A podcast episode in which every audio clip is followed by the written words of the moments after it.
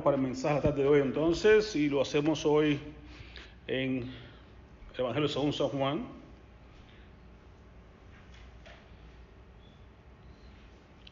...6.35... Hemos titulado el mensaje de hoy... ...Jesús es el pan de vida. Amén. En Juan 6.35 vamos a centrarnos... ...en el capítulo 6... ...pero el versículo clave de hoy es el 6.35... ...y usted va a leer junto conmigo... Le dice la palabra del Señor... Jesús les dijo... Yo soy el pan de vida... Y el que a mí viene nunca tendrá hambre. Y el que en mí cree no tendrá sed jamás. Oremos, Padre, te agradecemos por esa gran promesa que tú nos has dejado. Tú eres el pan de vida, quien satisface el hambre al alma sedienta, Señor. Oh Padre, queremos ese pan. Como decía Moisés Maritana, danos de esa agua, Señor, para no tener que venir a tomar, a buscar la masa aquí al pozo. El mundo anda sediento, el mundo anda hambriento, anda vacío y busca llenar ese vacío con tantas cosas que este mundo ofrece, pero no se llenarán hasta que pueda encontrar el verdadero alimento, la verdadera agua, que eres tú, mi Cristo. Ayúdanos a entenderte, a conocerte más y a recibirte en nuestros corazones de tal manera que podamos satisfacer el hambre más profunda, la sed más grande del ser humano que estar bien contigo. A eso estamos acá, para conocerte más, para bendecirte y para recibir de ti lo que tengas para nosotros en este día. Recibe la gloria y la honra en el nombre que sobre todo nombre, en el nombre de Jesús. Amén. Amén. Sentarse, querido hermano. Así que, viendo acá este gran versículo de Juan 6:35, Jesús le dijo a sus discípulos, yo soy el pan de vida y el que a mí viene nunca tendrá hambre, y el que en mí cree no tendrá sed jamás. Amén. Así que estamos viendo esto porque en respuesta a la oración del apóstol Pablo por los hermanos en Colosenses, en Colosas, cuando le dice que estaba orando por ellos y que quería que ellos fueran llenos del conocimiento de la voluntad de Dios y llenos de toda sabiduría e inteligencia espiritual, para que puedan andar como es digno del Señor, agradándole en todo y dando fruto en toda buena obra. Pero decía estas tres cosas, quiero que sean llenos de conocimiento de tu voluntad, en toda sabiduría, e inteligencia espiritual, y decida luego, y que sigan creciendo en el conocimiento de Dios, lo cual nos lleva a pensar que la semana pasada hablábamos de sabiduría y hablábamos de, de la inteligencia, el hombre, quién era el sabio y quién era el inteligente, el inteligente, aquella persona que conoce al Santísimo. Entonces, ¿qué queremos hacer? Una serie de mensajes estudiando la vida, más bien la identidad de Cristo Jesús. Jesucristo mismo habla de él mismo, ¿no? Da su identidad, lo basa y lo hemos visto acá, lo vamos a estar viendo en Juan capítulo, en los Evangelios de San Juan, varios capítulos diferentes por supuesto, pero que hablan acerca donde él dice yo soy, donde él está de su palabra, de su, de su boca, quién es Él. Y es interesante porque tenemos que llegar a conocer quién es Cristo. Si conocemos a Cristo mejor, sabremos cómo es el Padre, porque sabemos que dijo, dijo lo siguiente, nadie ha visto jamás al Padre, y que me ha visto a mí ha visto al Padre. Entonces, ¿cómo hacemos para poder ver a, Dios, conocer mejor a Dios? Bueno, conociendo mejor a Cristo. Y estaremos listos para saber cómo es Dios y cómo, qué quiere Dios para con nosotros y todo lo demás. Así que la idea es centrarnos un poquitico en la identidad de Cristo porque es lo importante. El plan de Dios para ti y para mí es que conozcamos la verdad. Y una de las cosas que Jesús decía era esta, yo soy el camino, la verdad y la vida. Si, si tú conoces la verdad, conoces a Cristo. Así que la idea es que mucha gente anda por la vida buscando llenar ese vacío que tenemos todos. Y, es lógico, porque Dios lo puso de esa manera. Eclesiastés 3.11 hizo lo siguiente, que Dios lo hizo, todo hermoso. Y puso en el corazón del hombre la eternidad. Entonces todos tenemos un vacío en nuestro corazón buscando la eternidad. Queremos conocer, queremos saber qué hay más allá. Queremos saber qué es lo que, para qué hemos sido creados, para qué hemos sido nosotros puestos en esta tierra. Y entonces Jesús nos está enseñando que ese vacío sencillamente cuando llega y lo llena, nos damos cuenta de que tenemos un vacío en forma de Jesús, en forma de Cristo. No hay otra manera. No hay nada en este mundo que nos satisfaga más y completamente que conocer a Jesús. Y esa es la idea, que vamos a querer explorar este, este principio de cómo llegar a conocer más a Jesús. Entonces, tenemos acá de que Jesús en este capítulo 6 hay grandes eventos, estaríamos todo el día aquí hablando solamente de este capítulo tan extenso, pero no podemos llegar a hacerlo de esa manera. Pero quiero que usted entienda que comienza el capítulo con grandes eventos importantísimos. En Juan 6 nos habla de tres eventos importantes. Uno de ellos es la alimentación de los 5000, capítulo 6, versículo 1 al 15. También lo narra en el Evangelio San Mateo y Marcos y Lucas. Así que fue un evento interesante, un evento que se repite en los cuatro evangelios. Quiere decir que cuando Dios repite las cosas porque realmente fue algo importante. Cuando todo el mundo habló de este asunto porque fue realmente algo real y sorprendente y extraordinario. Alimentar a cinco mil personas, sin contar mujeres, sin contar niños, con solo cinco panes y dos peces. Más Jesús. No se olviden. Cinco y dos son siete, pero lo que hizo la diferencia es que Jesús estaba ahí en esa fórmula. Entonces eran ocho realmente, ocho elementos importantes que todo puesto en las manos de Jesús se multiplica. Y se multiplicó de tal manera que se alimentaron cinco mil personas, sin contar mujeres y niños. El gran milagro extraordinario. Luego Jesús se queda despidiendo a la multitud y se van los discípulos, los envía en la barca que pasa del otro lado del lago de Galilea, del mar de Galilea. Y se queda Jesús allí, despidiendo a la, multitud. Pero luego que ve a los discípulos pasado trabajo en medio del mar, viene Jesús sobre el mar, caminando y se aparece ante ellos. Ellos pensaban que era un fantasma, se asustaron, todas las cosas que ustedes conocen en este, en este pasaje, y vieron a Jesús caminaba sobre el mar y se acercaba a la barca y se dijo, Él les dijo, soy yo, no tengan miedo.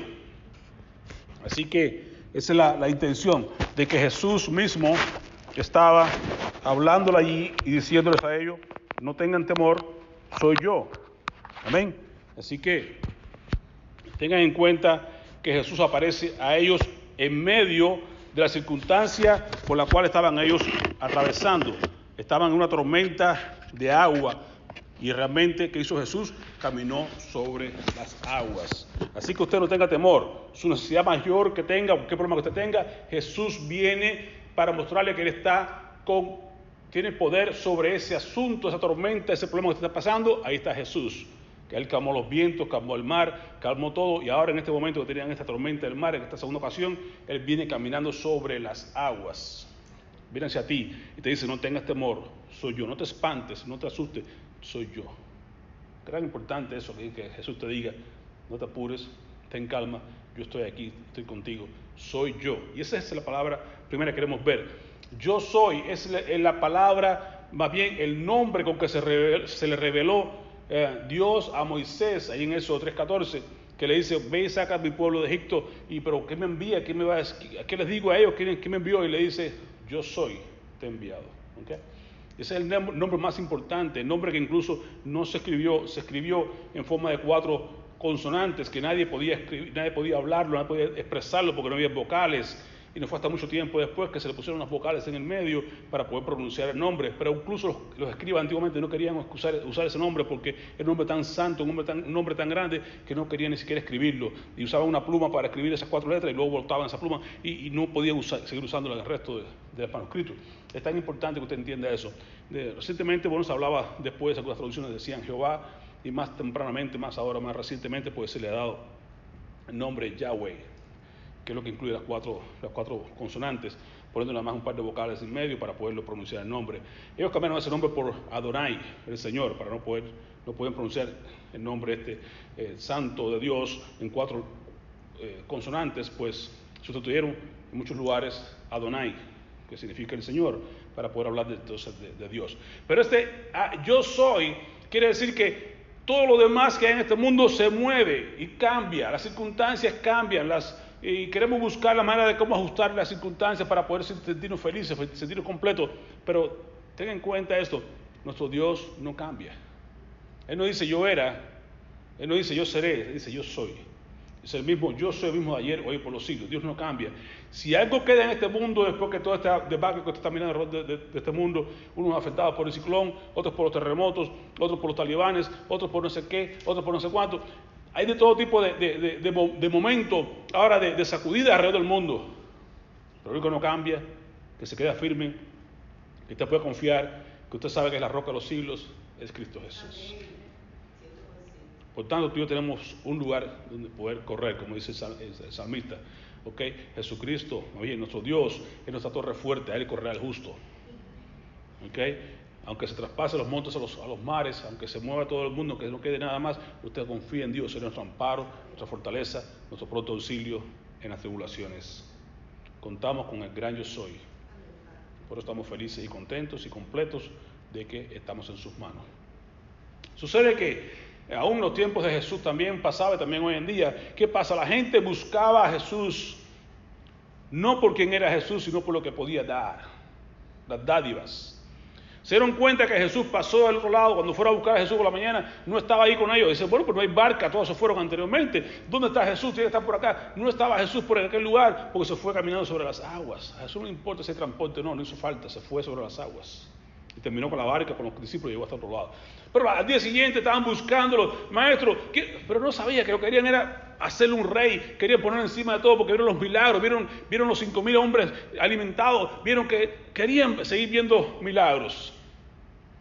Jesús partió aquellos panes, compartió y se juntaban de aquellos. Dijeron, en el versículo 25, y hallándole al otro lado del mar, le dijeron, Rabí, ¿cuándo llegaste acá? Respondió Jesús y les dijo, de cierto, de cierto, que Dios conoce el corazón, ¿eh? Os digo que me buscáis no porque habéis visto las señales, sino porque comisteis el pan y os saciasteis. Pero ahora tenéis hambre otra vez. Porque el pan que tú y yo comemos todos los días es un pan que no nos satisface. La mujer samaritana, el agua que yo te doy, le dijo Jesús, es un agua que no, que te, va a hacer saltar para vida eterna. Dijo, Señor, dame esa agua. Porque era un agua diferente al agua del pozo. Y el pan que comieron esta gente, los peces que comieron esta gente, era diferente. Jesús le estaba mostrando una señal, pero para mostrarles que Él es el pan de vida.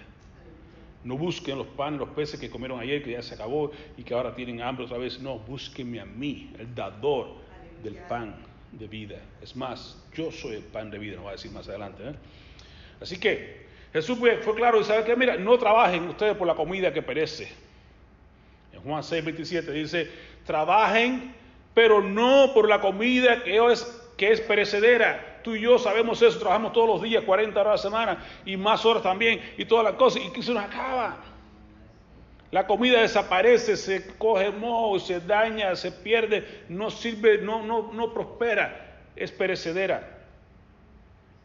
Si no, trabajen por la que permanece. Y Jesús fue claro, yo tengo una comida, se cuenta que estaba otra vez la mujer samaritana, estaba ahí junto al pozo y vinieron los discípulos, maestro, pero traemos comida. Y dice, no, no, no, yo tengo una comida más importante que comer. Y esa es que yo haga la voluntad de mi Padre. Y eso es buscar a esa mujer, es alcanzar a esa mujer, alcanzar la ciudad completa de Samaria a través de ella. Esa es la comida que tú, y yo tenemos que estar ubicados, tenemos que estar eh, buscando manera de estar siempre ocupados en ganar almas, en llevar la palabra del Señor, en hacer la voluntad del Padre. Para eso estamos en esta tierra. No para nomás tomar espacio aire, oxígeno, comernos todas las rocas que podamos y todas las tortillas que podamos y todas las cosas. Y no, no estamos alimentando tú y yo, pero no estamos alimentando a nadie, no estamos salvando a nadie, estamos alcanzando a alguien que esté necesidad de, de conocer el Evangelio. La comida es que tú y yo hagamos la voluntad del Padre. ¿Y cuál es la voluntad del Padre? Que todos procedan al arrepentimiento, que todos vengan conocimiento de la verdad. ¿La verdad de qué? La verdad de quién es Dios. ¿La verdad de qué? De quién soy yo. Un perdido, una persona que no tiene salvación, a menos que ponga mi fe en Cristo Jesús. Así que trabajen no por la comida que perece, sino por aquella que permanece para vida eterna, la cual les dará el Hijo del Hombre. Cristo nos va a dar esa comida, nos da esa comida. Sobre este, dice, Dios ha puesto, Dios el Padre, ha puesto su sello de aprobación. cuando salió el agua? Cuando estaba en el bautismo, dice, este es mi hijo amado que te da complacencia. ¿Se acuerda del monte de transfiguración, ahí donde llegó Elías? Llegó Moisés junto a, Cristo, se transformó de adentro hacia afuera, de adentro hacia afuera, es otro mensaje. ¿Okay? Y entonces, ¿qué dice? Y Jesús, Dios dice de los cielos, este es mi amado, a él oíd. Entonces el sello de aprobación no lo busques en más nadie. No lo busquen los profetas, los falsos profetas que andan por ahí. No lo busquen en ninguna iglesia. No lo busquen en ninguna persona específica. No lo busquen en otra persona. El único que tiene el sello de aprobación es Cristo, el Hijo de Dios.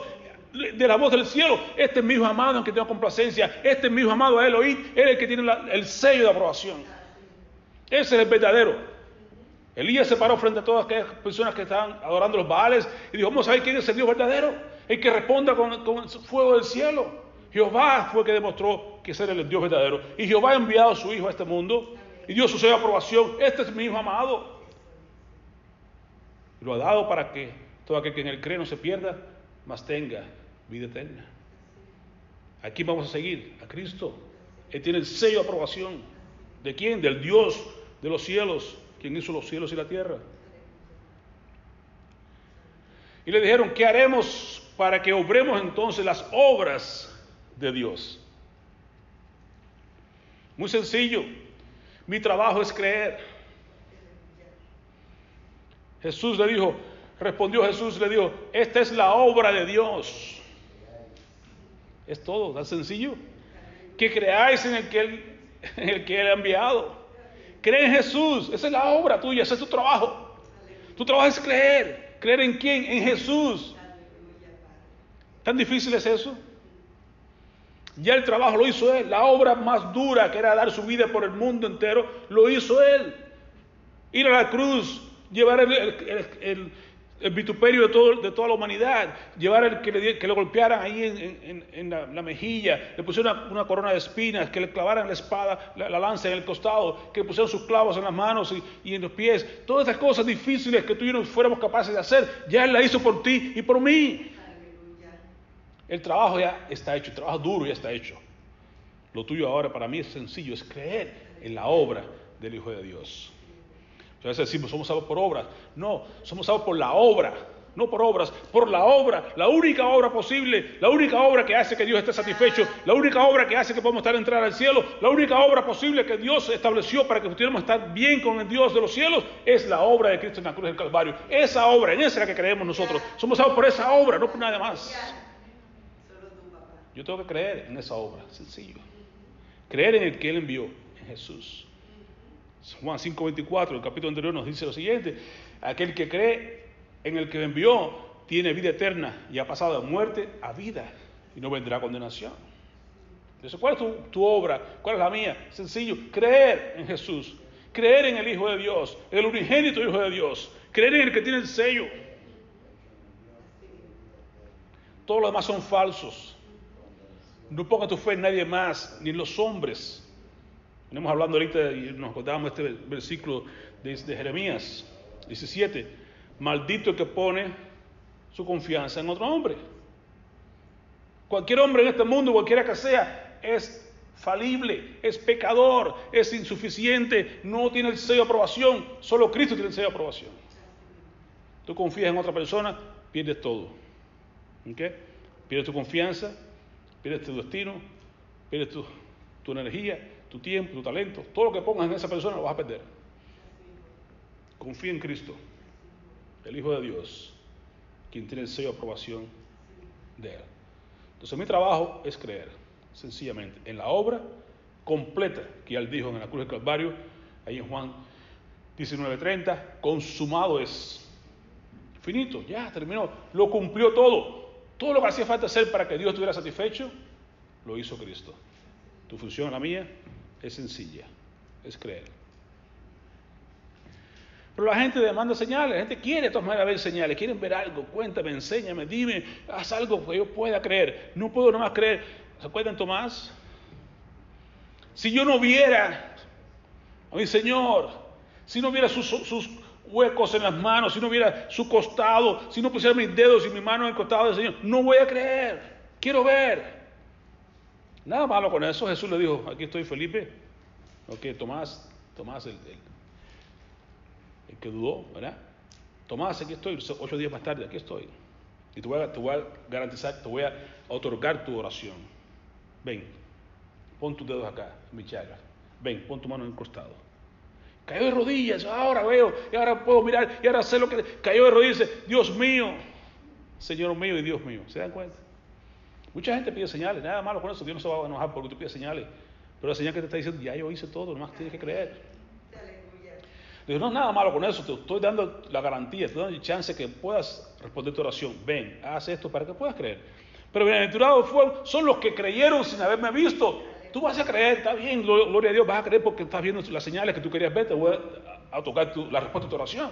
Pero eso no es todo. Lo más importante es creer sin ver. Y tú y yo no estábamos allí. Tú y yo no estábamos en la cruz del Calvario. Tú y yo no estábamos en esa época ni siquiera nacidos. Pero podemos creer en la obra que Jesús hizo. Entonces somos bienaventurados porque hemos creído sin ver.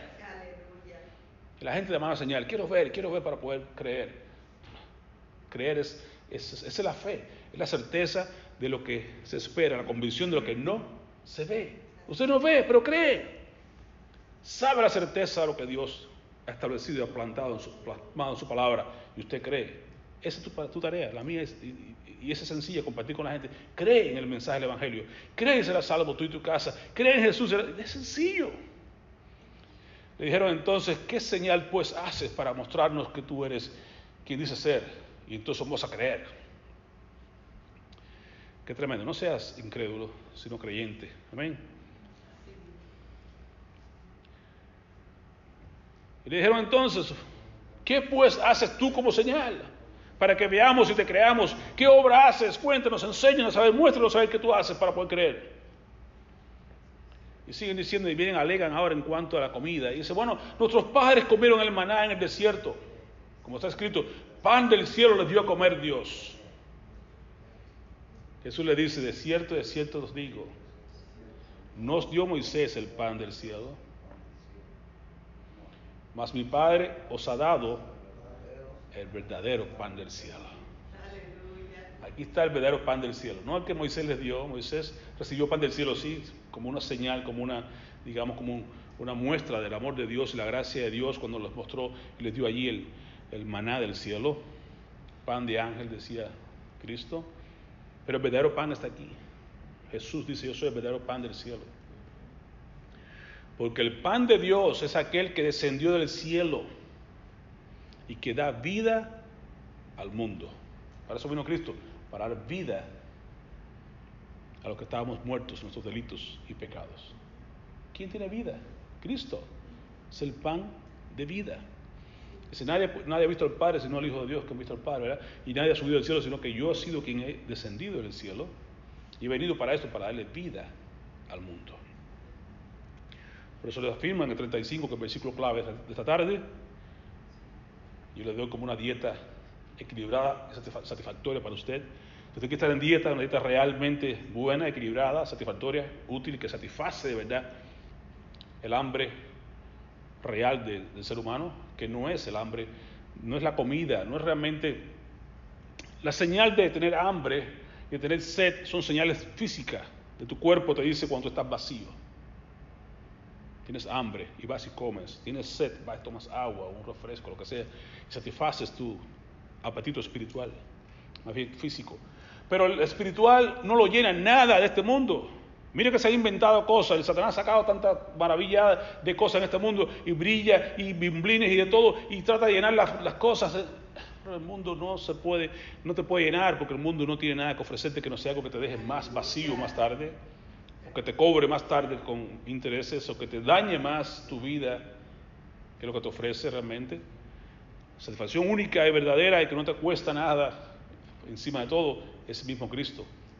Cristo es aquel pan de vida que vino a llenar tu hambre espiritual, tu sed espiritual, que además de eso es gratis y que no te deja con nada de consecuencias negativas, sino que te da una consecuencia mucho más positiva que nadie más te puede dar, que es vida eterna vida abundante y vida eterna. No creo que haya nada mejor en este mundo que Cristo. Usted lo tiene, usted lo ha recibido, usted cada día lo disfruta, compártalo. Lo debes compartir ese libro. Lo debes compartir con alguien más para que también satisfaga esa hambre. La gente muchas veces no sabe. Yo te garantizo que todo en este mundo que tú encuentres por ahí está, está o solo, o vacío, o está desesperado, buscando paz o está sin esperanza. Todas esas cosas las tienen todas las personas que andan por ahí por este mundo. Y usted tiene un solo mensaje para todo eso. Cristo es la paz, príncipe de paz. Cristo es el pan de vida. Cristo es el agua de vida. Cristo es quien viene a, darte la satisfacción que tú necesitas en este mundo. No busques más, no gastes más dinero, no gastes más tiempo, no gastes más recursos en otras cosas, porque Jesús es el único que puede llenar ese vacío espiritual que Dios mismo puso ahí, porque dice que Él puso la eternidad en tu corazón. Y la puso para que tú buscaras e, e, esa solución. Y es más, Dios te pone el vacío en tu corazón. Dios te manda la solución al vacío de tu corazón tenemos que hacer algo sencillo. Tengo un vacío, tengo una necesidad, aquí está la solución. Nada más encontrarnos, hacer, match. Tenemos que llegar a poner ese, ese, e, esa, esa provisión de Dios en el vacío que Dios me creó y ya entonces estoy completo. Por en cuanto no hagamos eso, estamos como una dona, con un hueco en el medio, un agujero ahí que estamos, no estamos completos. Pero cuando estamos completos, cuando Jesús llega y llena ese espacio, ese vacío que realmente estamos buscando, sin darnos cuenta, donde estamos buscando porque no sabemos qué, hasta que nos damos cuenta que, ah, encontré lo que buscaba. Cristo eso. Todo lo que buscaba hasta ese tiempo era eso, Cristo. Cuando llega a tu corazón, se acabó la búsqueda. Ya encontramos y estamos completos, satisfechos. Yo, eso, yo soy el pan de vida. Y el que a mí viene nunca tendrá hambre. Y el que en mí cree no tendrá sed jamás. ¿Okay? Le dijeron, Señor, danos siempre este pan. Gloria a Dios, dame este pan porque esto es lo que queremos. Cuando tú vienes a mi vida ya está todo, estamos completos. Dame siempre ese pan. La mujer decía, dame de esa agua. Y tú y yo tomamos, dame ese pan y de esa agua. ¿De qué mejor dieta quieres que esa? A pan y agua, decimos muchas veces, nos tienen por ahí la gente cuando están presos, lo que sea, mete pan y agua. ¿Creen que es malo pan y agua? No, el pan y agua que Cristo te da, esa es la verdadera dieta. Es el pan que satisface toda, toda hambre espiritual. Es el agua que exalta para vida eterna. ¿Qué más quieres? Más he dicho, dice Jesús, que aunque me habéis visto, no creéis. Hay mucha gente que no cree aún cuando ven las señales, aún cuando ven el mismo Cristo ahí delante de ellos, no creían. Y eso nos, nos, llena de, de, ¿sabe? De tristeza saber que aún las cosas que están pasando en este día hoy en día es para que todo el mundo corriera a las iglesias. Las iglesias después están rompiendo las iglesias para entrar a las iglesias porque queremos buscar de Cristo, llenarnos de Dios, salirnos de este, este, de este tormento que hay alrededor del mundo. Y todo lo contrario, la gente no corre hacia Cristo. Corren a las playas, corren a los conciertos, corren a todos esos lugares, pero no corren a Cristo. ¿Qué más hace falta para que la gente se conmueva y vean y corran y digan, quiero a Cristo? Y usted lo vea en el libro de Apocalipsis, cuando llegue el momento de la terrible, la gran tribulación, y la gente va a querer correr y decirle, muerte, alcánzame, mátame, y los montes, tápame, y los montes, no, ahora no, la muerte, no, ahora no, y todo el mundo huyendo, y la gente no se va a querer convertir aún cuando vean todo lo peor que, que va a caer adelante. Esto no es nada, esto es, esto es nada más que principio de dolores. Cuando venga la gran tribulación de verdad es cuando realmente la gente va a querer, y la gente, los escorpiones a querer matar, no, la gente no, va a querer morir, la muerte ni siquiera va a querer entrar en acción, no quiero. va a ser difícil. Es triste la condición del ser humano que muchas veces viendo las atrocidades que están pasando en el mundo, no se arrepienten, no buscan. Y aún lo hemos visto también en Caminar de los Creyentes. Es cierto que cuando Jesús hablaba en las bienaventuranzas, capítulo 5 de Mateo, la tercera bienaventuranza es, mire cómo va. Les, les, explicaba la escalera, veamos la, condición de cómo el, ser humano debe llegar a, Jesús. Realmente, el primer detalle es que, la primera bienaventuranza es que el hombre tiene que reconocer su condición espiritual está en bancarrota espiritual, que tiene el pobre en espíritu el que busca realmente a Cristo Jesús. O se da cuenta de que su condición está muerto en delito y pecado, que no tiene ningún tipo de solución para su vida, que no tiene esperanza en su vida, que no tiene propósito, que no tiene nada, que está perdido. Es el momento en que uno llega a Cristo. Y luego dice, entre los que lloran, porque ellos serán consolados. Pero tienes que llorar no solamente que te duela tu pecado, sino que, que llores encima de eso por lo, por daño que has hecho con tu pecado a Dios y a la gente que te rodea, a tu familia. Cuando tú seas capaz de llorar por tu pecado, que te duela lo que tú has hecho, que te duela lo horrible que es el pecado, las condiciones, las, las consecuencias que trae el pecado, entonces tú tendrás la condición de poder ser consolado por Dios, porque Dios quiere que tú te des cuenta de tu condición primero. Segundo, que tú llores sobre tu pecado, que te duela tu pecado, que tú puedas sentir realmente dolor por lo que estás haciendo, por lo que has hecho para que entonces pueda surgir lo que viene, la tercera gran bienaventuranza. Bienaventurados que tienen hambre y sed de justicia.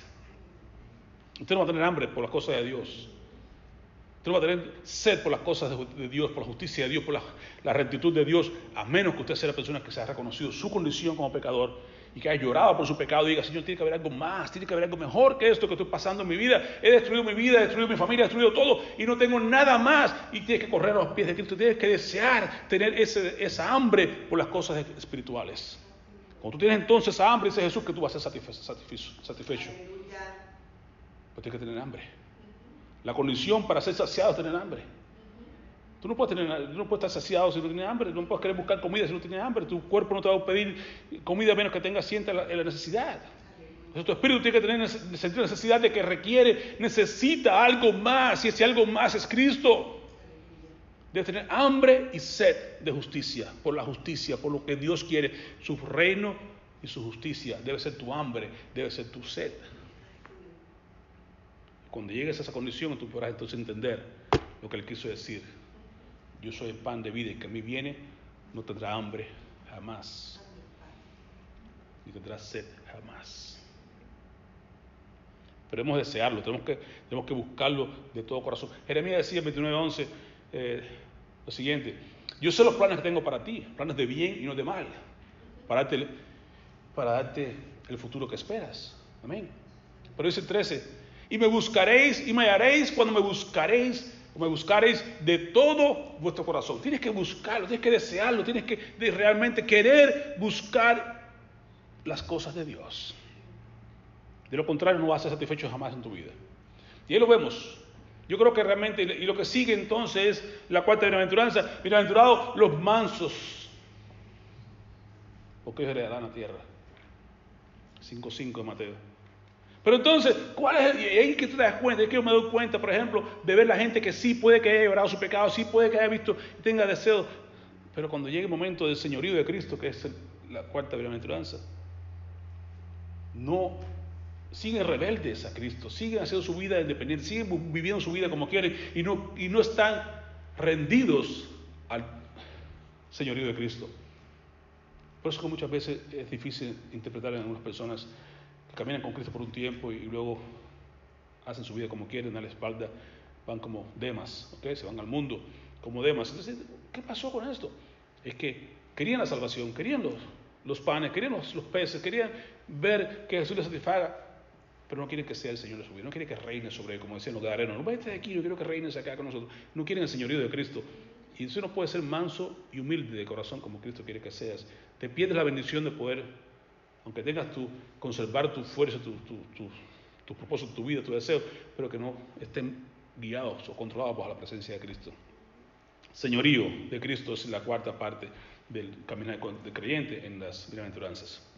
Así que tener hambre es la condición única necesaria para ser saciados. Amén.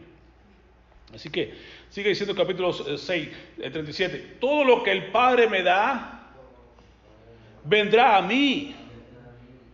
Y el que a mí viene, no le echo fuera. Amén. Qué bendición. Por eso estamos también tranquilos de que sabemos que no todo el mundo es el Señor, no todo el mundo va a creer, no todo el mundo va a correr a buscar a Cristo, porque viene de lo que el Padre me da, dice Cristo. Al que el Padre renueve, al que el Padre eh, eh, regenere, al que el Padre le dé ese, ese don de fe, al que el Padre haga, donde el Padre está trabajando, esa persona viene, vendrá a mí. Y cuando venga a mí, dice Jesús, tranquilo, cuando venga a mí, tranquilo, aquí está todo, nunca lo voy a echar fuera. Jamás Jesús va a rechazar a nadie que venga buscando, que tenga hambre y sed de justicia, que venga buscando y ser saciado, que venga buscando estar bien con Dios. Jamás Cristo te va a rechazar. Él no echará a nadie fuera, no importa de qué país, no importa de qué tamaño sea, no importa de qué color sea, no importa la condición que tengas. Y usted lo ve en la Biblia. ¿Quiénes son parte de la, genealogía de Cristo? Rahab, una prostituta de profesión, Okay. Ruth, que no era ni siquiera de la, línea hebrea. Okay. Y así vea que Jesús nos muestra que Él no tiene, no hace asesión de personas porque todos son creación de Dios. Y Dios ama a todo el mundo, pero nos vendrán aquellos que respondan al llamado de Dios. Y el que viene a Jesús dice, tranquilo, yo no le echo fuera. Eso es gran bendición. ¿Por qué? Porque tiene usted a ti a mí seguridad, salvación. Si vienes a Cristo, estás tranquilo, estás bien, estás en las manos de Cristo y de las manos de tu Padre. Y, no, nadie te podrá sacar de las manos de Dios. Jesús vino para hacer la voluntad del Padre, decía, ¿no? 38. Porque he descendido, el pan de Dios que descendió del cielo, he descendido del cielo no para hacer mi voluntad, sino para hacer la voluntad del que me envió. Y Jesús vino a este mundo, te ha enviado a ti, lo miramos en la, en la escuela dominical, te envía a ti, a mí, a que ir al mundo y a ser discípulos. Jesús vino enviado por el Padre a hacer la voluntad del que lo envió. Jesús viene, te llama a ti, a mí, nos envía ahora a ir a hacer la voluntad que Dios envió a Jesús y Jesús a nosotros. Y esta es la voluntad del Padre que me envió. Que todo lo que me diere, de todo lo que me diere, no se pierda, yo no pierda nada, sino que lo resucite en el día postrero. Ahí está la bendición. Tú vienes a Cristo, no te echa fuera, Él te conserva, te mantiene y te va a levantar, te va a resucitar en el día postrero. Esa es la voluntad del Padre. Que lo que venga a Él no se pierda nadie, que todos estén seguros y que todos procedan a arrepentimiento. Esta es la voluntad del Padre, recuerden ¿eh? que me ha enviado. Que todo aquel que, me, vea al Hijo y cree en Él tenga vida eterna. Y otra vez la garantía, y yo la resucitaré en el día postrero. La voluntad de Dios, que creamos en Cristo. Él nos da vida eterna. Y la resurrección está segura para ti y para mí, que hemos creído en Él. Ahora, lo duro fue cuando Jesús comienza a entrar un poquitico más en detalle. Le sabe qué, y hace referencia a la cena del Señor.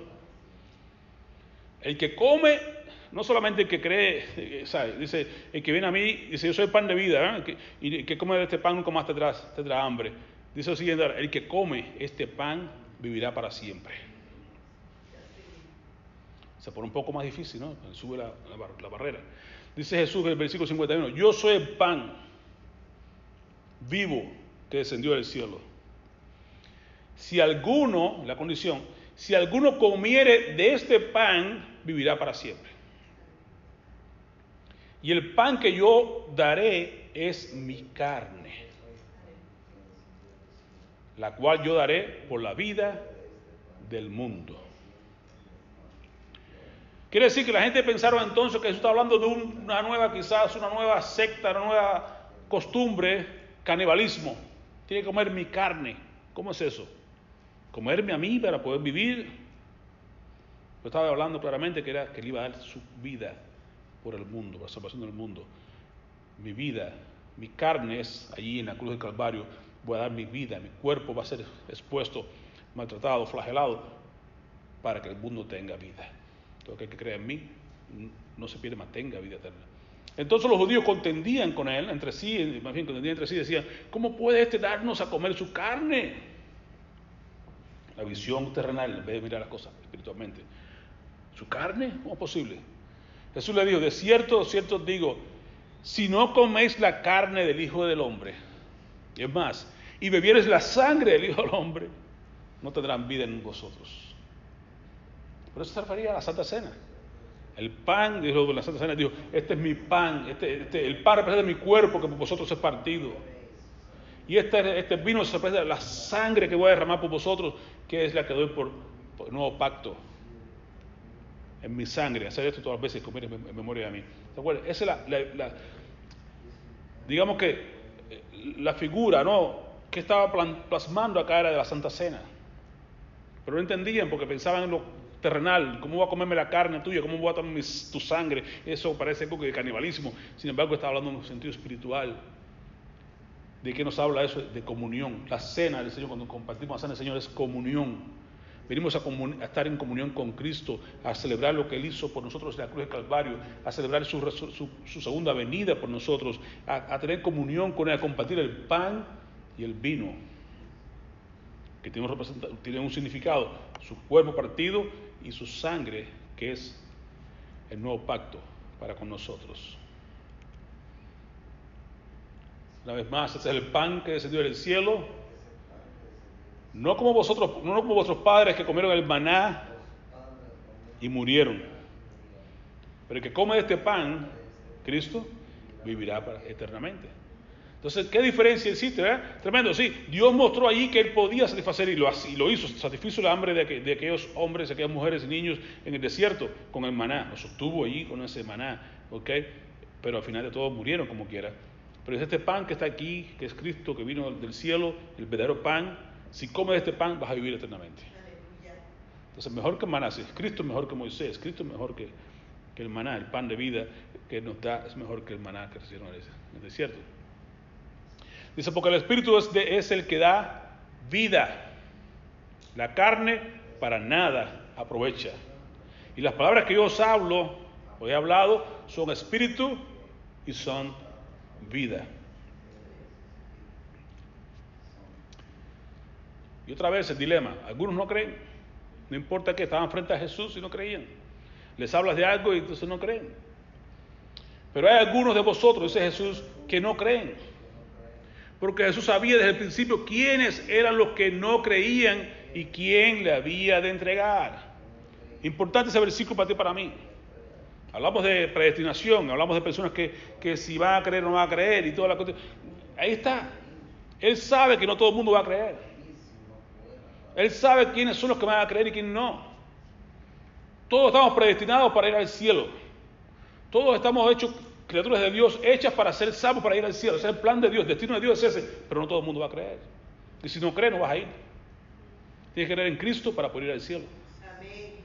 Si no crees, te pierdes eso y tienes que ir al lugar B, al plan B, que es el infierno, que no es el plan de Dios original para ti, para mí, es el plan de Dios para el diablo y sus ángeles los que traicionan, los que se rebelan contra Él, los que no quieren seguir su plan, ese camino ancho, allá que termina, en el infierno. Pero Él creó todo desde el principio. Te ha creado a ti con un plan, con un propósito, con un destino, que es el cielo.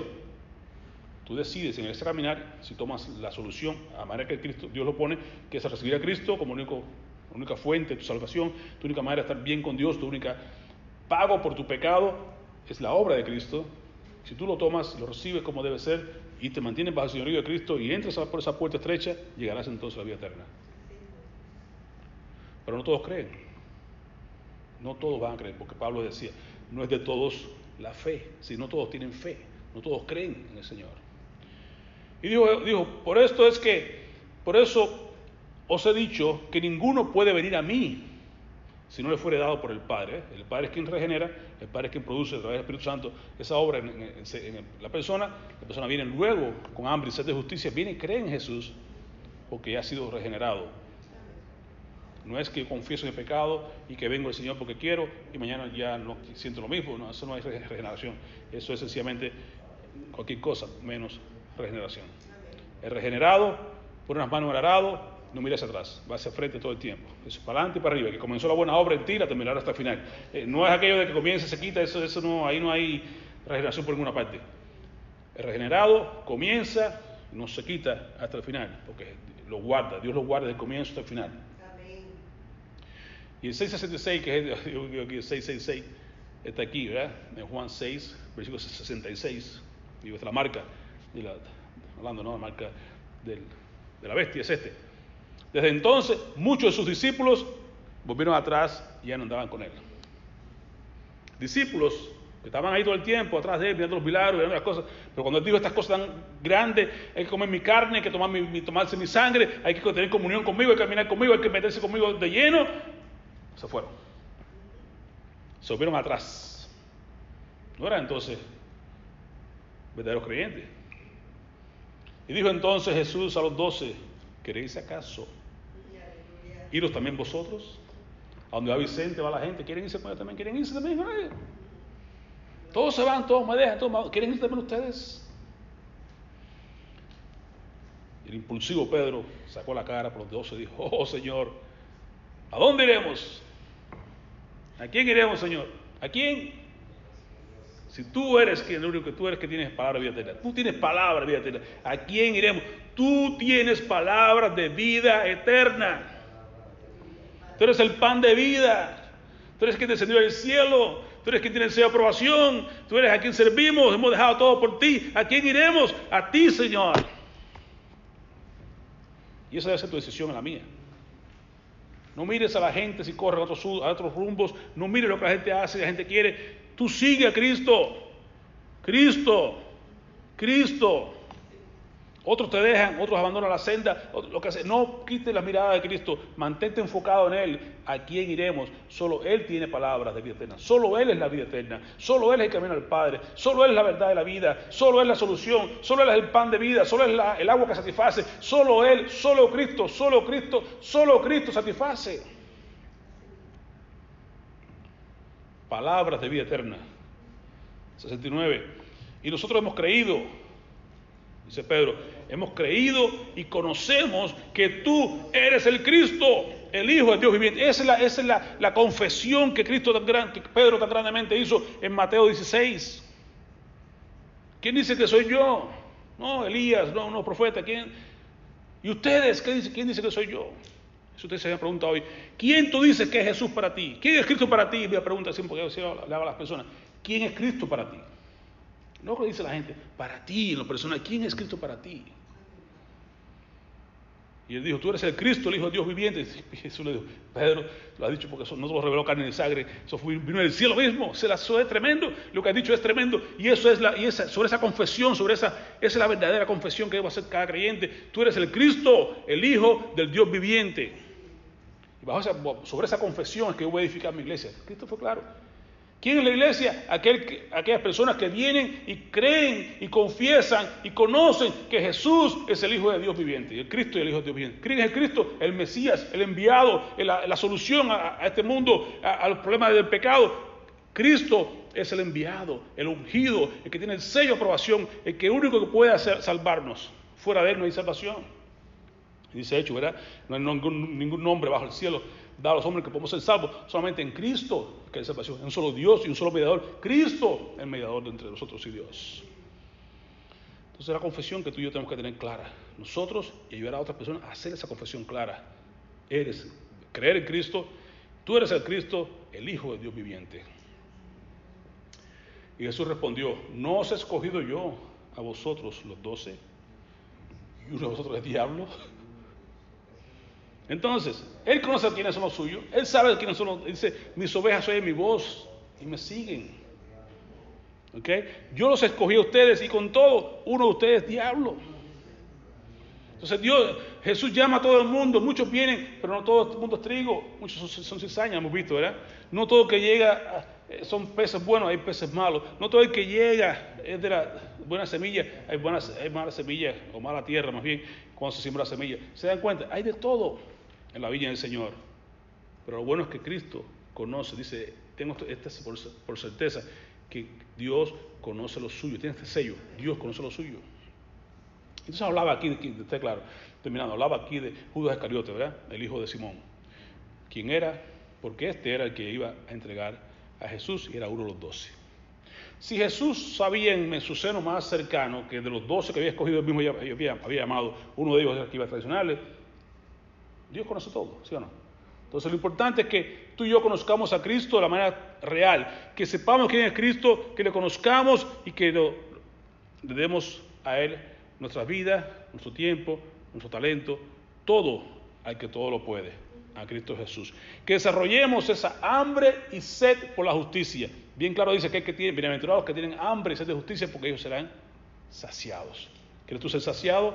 Comienza a emprender el viaje con Jesús, a conocerle más, mejor, a pasar tiempo con Él en oración, la lectura de la palabra, a ver cómo es que dice yo soy esto, yo soy aquello, yo soy lo otro. Conocer a Jesús por quien dijo ser, quién, era, y no por lo que Él te da, más su persona, su identidad. Y así podemos conocer mejor al Dios de los cielos y al quien Él ha enviado. Creemos en Él y seremos entonces salvos por la eternidad, porque solo Él tiene palabras de vida eterna. Amén. Oremos, Padre, te agradecemos por tu palabra, Señor. Tú eres bueno, Dios, y nos has dado la solución a nuestro problema. Nos viste en nuestra condición en pecados, perdidos, muertos, descabellados, alejados de, todas, de toda posibilidad de restauración. Sin embargo, en tu amor infinito enviaste a tu Hijo Cristo Jesús a tomar lugar, el lugar para que merecíamos nosotros de la cruz, de la muerte eterna, de la separación eterna. Y Él ha sido este puente, ha venido a hacer esta, esta unión que nos lleva ahora directamente a un Dios santo. Ya no nos puedes ver a nosotros como lo que somos, sino que nos ves cubiertos por la sangre de Jesús.